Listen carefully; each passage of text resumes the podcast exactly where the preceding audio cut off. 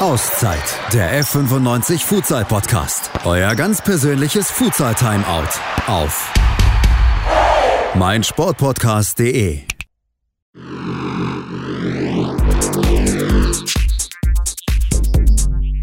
Auszeit, der Fortuna Düsseldorf Futsal Podcast. Heute für mein Sport mal wieder unterwegs. Bei uns heute die Fußball-Bundestrainerin Martina Voss-Tecklenburg, ähm, in Duisburg geboren, in Duisburg gespielt, in Duisburg gecoacht, über Jena und die Schweiz, dann beim DFB gelandet und zwischendurch auch noch im Aufsichtsrat von Fortuna Düsseldorf in Erscheinung getreten und tritt sie da auch immer noch in Erscheinung. Jetzt bei uns im, im Podcast. Frau Voss-Tecklenburg, einen wunderschönen guten Morgen, schön, dass Sie bei uns sind. Ja, einen schönen guten Morgen. Als allererstes habe ich mir die Frage gestellt, ähm, was macht die deutsche Bundestrainerin zwischen der Absage des Englandspiels aus Covid-19-Gründen im Lockdown Light und vor den letzten EM-Qualifikationsspielen am 27.11. steht das Spiel Deutschland gegen Griechenland in Ingolstadt zum Beispiel auf dem Programm? Ja, ich glaube, dass sich diese Frage tatsächlich ganz viele Menschen stellen, weil sie immer denken, eine Bundestrainerin äh, es hat nur zu tun, wenn die Maßnahmen stattfinden. Tatsächlich äh, beschäftigt uns aber dieser Lockdown Light natürlich wieder auf allen sportlichen Ebenen, speziell im Jugendbereich. Wir mussten dort alle Maßnahmen einstellen. Wir müssen trotzdem uns um die jungen Spielerinnen kümmern. Wir nehmen Kontakte auf zu den Vereinen, um ähm, jetzt auch wieder Trainingspläne gemeinsam zu besprechen, zu erstellen, aber vor allen Dingen auf emotionaler Ebene für unsere jungen Spielerinnen da zu sein in meiner Arbeit mit den, äh, sage ich mal, Frauen, gestandenen Frauen, steht die Kommunikation im Vordergrund. Gestern hatten wir aber zum Beispiel auch einen dreistündigen Online-Fortbildungskurs zusammen mit den Trainern der Flyer Alarm Frauen Bundesliga. Zwischendurch war ich beim Sportausschuss bei Fortuna. Ich besuche die Spiele regelmäßig der Frauen Bundesliga, also ich habe keine Langeweile. Ja, so hört sich definitiv auch nicht an.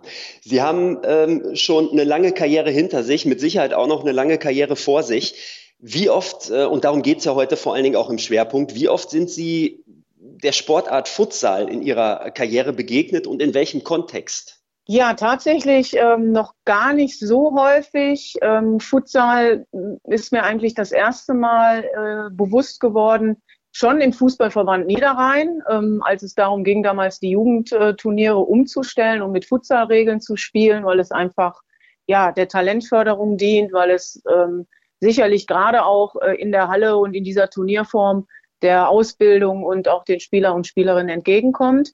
Äh, konkret dann in der Schweiz, in meiner Tätigkeit als Nationaltrainerin, war ich auch viel ähm, in der Talentförderung und im Jugendbereich unterwegs, habe die Regionalauswahlturniere hautnah besucht und da haben wir unter anderem immer zweimal im Jahr ähm, zwei größere Fußballturniere gespielt und dann ähm, tatsächlich auch übers Fernsehen. Also wenn dann eben äh, ja, ich sag mal, Futsal auf, auf Weltniveau stattfindet. Ähm, dann habe ich auch schon mal hingeguckt, weil es doch eine sehr faszinierende äh, Sportart ist und ich selber früher unheimlich gerne in der Halle gekickt habe, aber Futsal so richtig selbst noch nicht gespielt habe.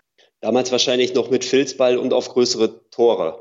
Ja, nee, noch tatsächlich mit dem Lederball. Also wir waren da, äh, waren da nicht so verwöhnt. Also wir haben den Filzball äh, rausgelassen, außer mal im Training. Aber tatsächlich ähm, habe ich das geliebt, in der Halle Fußball zu spielen, ja.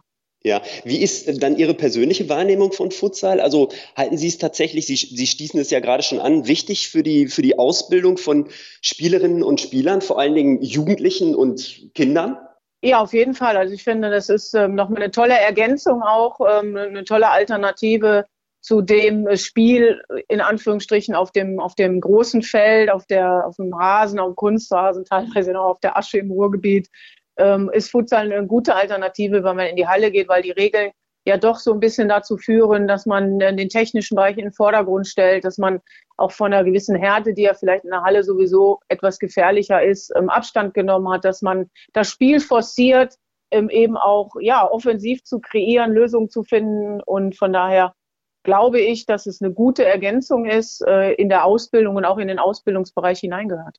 Jetzt sind Sie im Aufsichtsrat von Fortuna Düsseldorf, also mit ganzem Herzen im Grunde genommen bei der Fortuna unterwegs. Sie sind Bundestrainerin äh, der deutschen Frauenfußballnationalmannschaft. Ähm, bei Fortuna Düsseldorf gibt es noch keinen Frauenfußball. Ich überzeichne jetzt bewusst. Ist das schon nicht schon fast blasphemisch? ja, also äh, es ist bei Fortuna Düsseldorf schon ein Bewusstsein für den Frauenfußball da. Es gab einfach keine keine Tradition äh, im Frauenfußball bei Fortuna, sondern es gab viele andere Vereine oder gibt immer noch viele andere Vereine in Düsseldorf, ähm, die sich wirklich um den Frauenfußball dann auch sehr früh gekümmert haben, ähm, so dass es ja, äh, glaube ich, eine schwierige Frage war für Fortuna. Ähm, wo setzen wir an? Wo geben wir Unterstützung für den Frauenfußball? Machen wir Frauenfußball irgendwann vielleicht auch selber? Wir haben ja sowieso schon infrastrukturelle Einschränkungen, was Fortuna Düsseldorf angeht. Ich glaube, es ist bei allen Vereinen, die keine äh, eigenen Anlagen haben oder, oder große Stadien äh, haben, Kapazitäten besitzen, immer auch ein bisschen schwierig, den Verein noch größer zu machen, als er insgesamt ist. Also wir, Fortuna hat ja auch andere Abteilungen, besteht ja nicht nur aus dem Fußball. Aber es gibt ein klares äh, Bewusstsein für den Frauenfußball, es gibt eine Unterstützung, es gibt eine Sensibilität und ich persönlich würde mir natürlich für die Zukunft wünschen, dass irgendwann auch Fortuna Düsseldorf aktiv in den Frauenfußball einsteigt. Sie sagen es, jetzt haben wir oder wir sind dabei, eine Frauenfutsal-Abteilung aufzubauen. Normalerweise, wir haben es äh, vorhin noch vor diesem Interview äh, noch kurz besprochen, wir hätten uns eigentlich gestern treffen wollen. Das geht natürlich aktuell nicht. Meinen Sie, dass man aus dieser Futsalabteilung vielleicht auch oder dass diese Futsal Frauen-Futsalabteilung oder Mädchen- und Frauen-Futsalabteilung letztlich auch einen Impuls dafür geben kann, dass es vielleicht äh, dann am Ende des Tages auch eine Fußballabteilung im Damen- und Mädchenbereich bei, bei der Fortuna gibt? Ja, das äh, kann man sich natürlich so wünschen, das ist ganz klar. Ich glaube, dass es für euch etwas einfacher ist, eben zu organisieren, dass jetzt Frauenfutsal dann auch dazu kommt, weil, wie gesagt, da auch äh, gewisse äh, Strukturen dann schon vorhanden sind, die man einfach nutzen kann. Nichtsdestotrotz braucht man Trainer, braucht man Leute, die das Engagement haben. Und das zeigt er ja in herausragender Art und Weise. Und das Gleiche braucht es dann am Ende auch ähm, für, die, für den Frauenfußball. Da braucht es eine klare Haltung, da braucht es ein klares Commitment, aber da braucht es auch Ressourcen. Und im Moment, gerade auch in dieser schwierigen Zeit der Corona-Pandemie, sind natürlich Ressourcen auf anderen Ebenen gebunden bei Fortuna. Das muss man ganz klar sagen. Aber Peter Friemuth, als Vizepräsident aus dem DFB und Frauenfußballförderer, ist ja nun mal auch im Aufsichtsrat, meine Wenigkeit im Aufsichtsrat. Thomas Röttgermann, der äh, sich wirklich sehr interessiert hat und viel für den Frauenfußball auch in Wolfsburg getan hat in seiner Zeit dort. Also es ist Potenzial da. Ich glaube, dass wir irgendwann in Zukunft auch mal die Köpfe zusammenstecken werden, um dann zu überlegen, ähm, ist Frauenfußball in Düsseldorf bei der Fortuna realisierbar? Was würde es bedeuten? Und ähm, wie gesagt, wie würde dann eine konkrete Umsetzung auch aussehen können? Ja, ich höre schon. Die Weichen sind definitiv gestellt und man muss dann einfach sehen, was die Zukunft, was die Zeit dann bringt. Ich habe vor kurzem in der Rheinischen Post einen Artikel gelesen, äh, Fußball und nicht das Geschlecht zählt.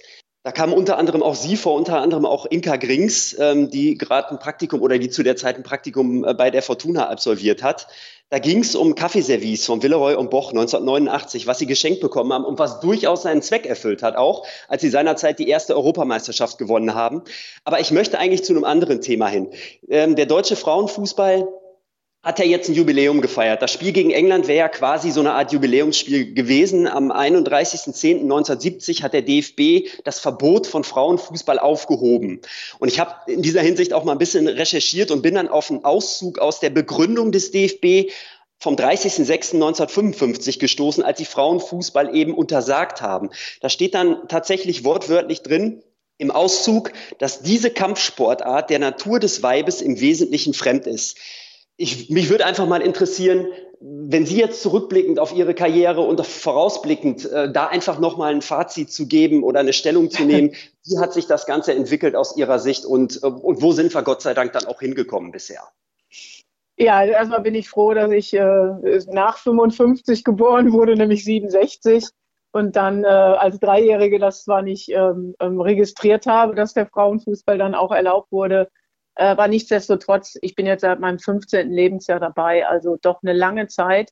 Und ähm, die Entwicklung, die wir genommen haben, die ist schon ja, beeindruckend. Wir, haben, wir sind nur junge Sportler in Anführungsstrichen, also 50 Jahre erst organisiert im DFB mit den entsprechenden Entwicklungsschritten 89, Sie haben, Sie haben es angesprochen, mit dem Meilenstein, erster Gewinn der Europameisterschaft, wo wir einen Fokus ähm, ganz, ganz stark auf den Frauenfußball legen konnten. Und wenn ich heute sehe, was wir für Top-Leistungsfußballerinnen haben, für Top-Profi-Fußballerinnen, austrainiert, hochgradig, ähm, leidenschaftlich, ähm, wie gesagt, Top-Einstellungen in allen, allen Bereichen, äh, großartige Persönlichkeiten aufgestellt. Da bin ich ein Stück weit stolz drauf, ähm, was wir vielleicht in einer gewissen Pionierarbeit auch erreicht haben. Wir mussten noch mit vielen Widerständen, Herausforderungen kämpfen, mussten uns immer positionieren ähm, und haben die wichtigen Schritte geschafft. Einführung der zwei geteilten Frauenbundesliga, dann Hinführung zur eingleisigen Frauenbundesliga, dann internationale Wettbewerbe.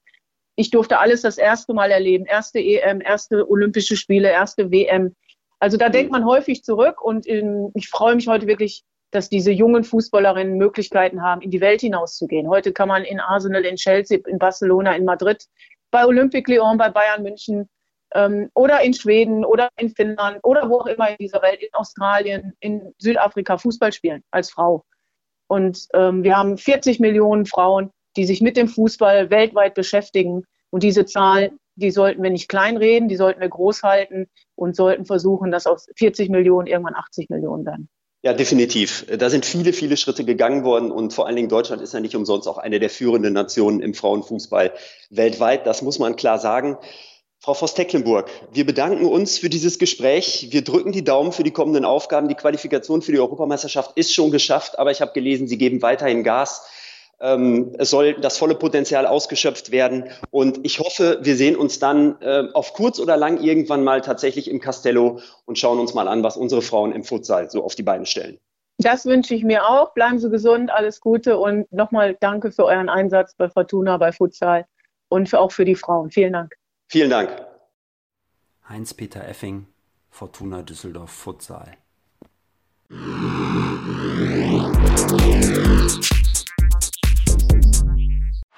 Auszeit, der F95 Futsal Podcast. Euer ganz persönliches Futsal Timeout auf meinsportpodcast.de. Wie baut man eine harmonische Beziehung zu seinem Hund auf? Puh, gar nicht so leicht. Und deshalb frage ich nach, wie es anderen Hundeeltern gelingt, beziehungsweise wie die daran arbeiten. Bei Iswas Dog reden wir dann drüber. Alle 14 Tage neu mit mir, Malte Asmus und unserer Expertin für eine harmonische Mensch-Hund-Beziehung, Melanie Lippisch. Iswas Dog mit Malte Asmus. Überall, wo es Podcasts gibt.